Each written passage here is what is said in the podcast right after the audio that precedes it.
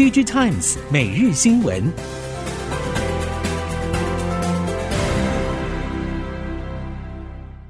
听众朋友好，欢迎您再度收听 Digitimes 每日新闻，我是谢美芳，带您关注今天的科技产业重点新闻。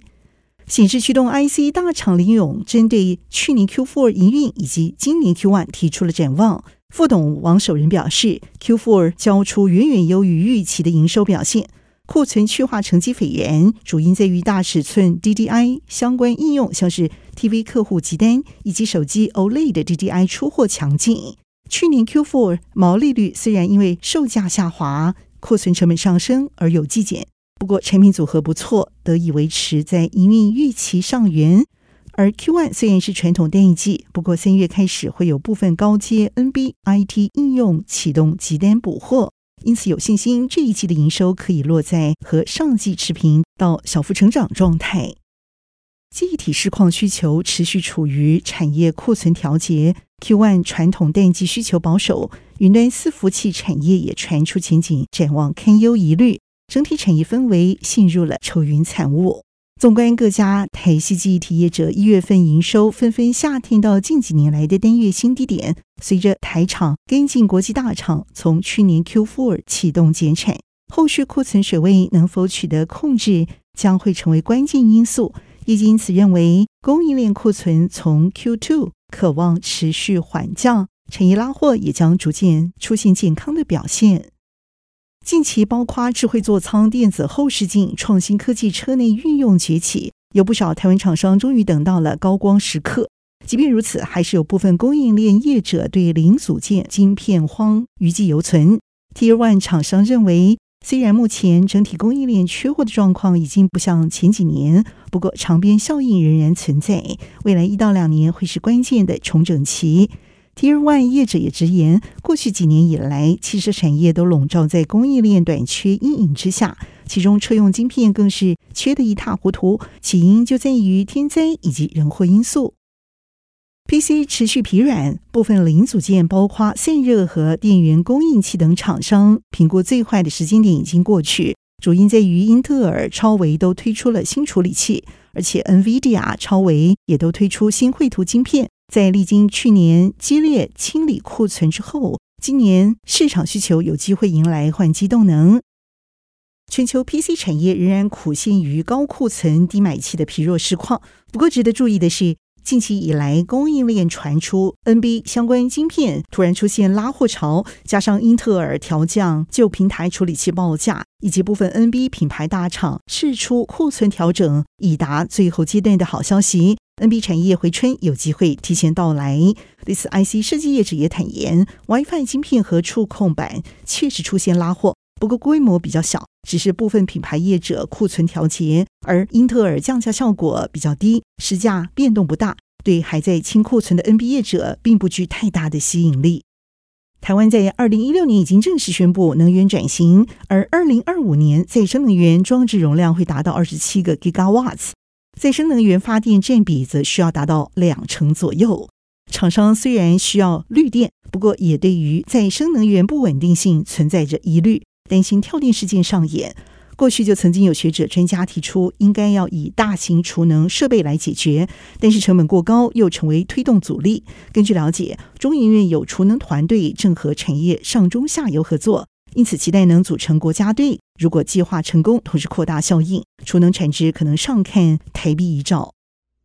在半导体代工生产领域中，南韩和台湾领先全球。不过，半导体设备材料领域，美日欧仍然因为专利而有一定的地位，并不断提出最新专利，确保领先优势。而专利不只要看数量，还要看专利价值，才能据此推测半导体设备材料厂未来的竞争力。日本专利技术市调机构 Pattern Result 公布了最新的二零二二版半导体设备产业专利资产规模评估。二零二一会计年度全球半导体设备厂登录专利数以及专利价值排行榜，日本东京威力科创居冠，亚军则是美国应用材料。国际洁净运输理事会最新的报告表示，美国降低通货膨胀法案 IRA 虽然能够推动电气化发展。但并不足以实现美国在巴黎协定之下所承诺的气候目标。该理事会另一份报告内容则是表示，新的税收优惠会成为电气化重要的驱动力。预估二零三零年轻型汽车电动车销量会达到百分之四十八到六十一，超过拜登政府二零三零年电动车市占率百分之五十的目标。而根据 Electric 报道，引述国际洁净运输理事会的说法，全球晶片销售在去年下半年面临困境。即使去年全年全球晶片销售金额仍然年增率达百分之三点二，而二零二二年迎来全球晶片销售历史新高一年之后，去年全年迎来全球晶片销售金额历史新高一年，总营收就来到五千八百三十亿美元。不过今年可能无法续创成长，像是世界半导体贸易统计组织就预估，今年全球晶片销售金额将会比去年下降百分之四。根据 NCC 统计资料看来，从 Netflix 在二零一六年进入台湾市场到去年 Q3 有线电视订户大约减少五十万户，普及率下降约一成，台湾乐听众收视习惯改变已经是不争的事实。NCC 日前报告今年立法进度，副主委翁博宗表示，已经观察到消费者收视行为改变，因此今年目标通过法案的重点是讨论已久的网际网络视听服务法草案，也就是所谓的 OTT 专法。二零二三台北国际电玩展刚刚落幕，主办单位表示，四天展期入场人数破三十万人次，超过了预期。Google 台湾七号表示，台湾是全球第五大手游市场，去年只有南韩、台湾市场营收呈现增长的趋势，而台湾市场成长速度最快。疫情红利消退之后，看好原创游戏、跨装置体验挹注成长动能。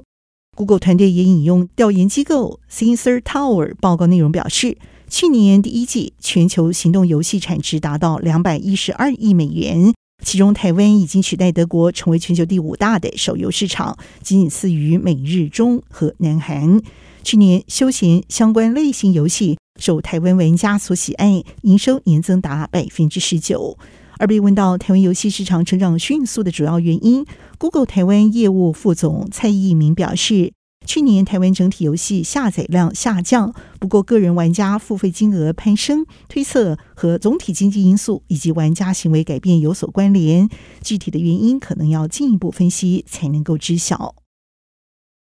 受到通膨、战争、升息、疫情等多方负面因素所影响，消费型电子产品销售动能熄火。LED 产业前景并不明朗。不过，随着近期中国疫情解封政策风行雷厉，业界也观察中国 LED 产业重启扩产需求迹象提早开始显现。虽然并不如过往集体扩产的盛况，不过部分 LED 业者也开始规划导入新的设备，预期今年下半年可望因此逐步加温。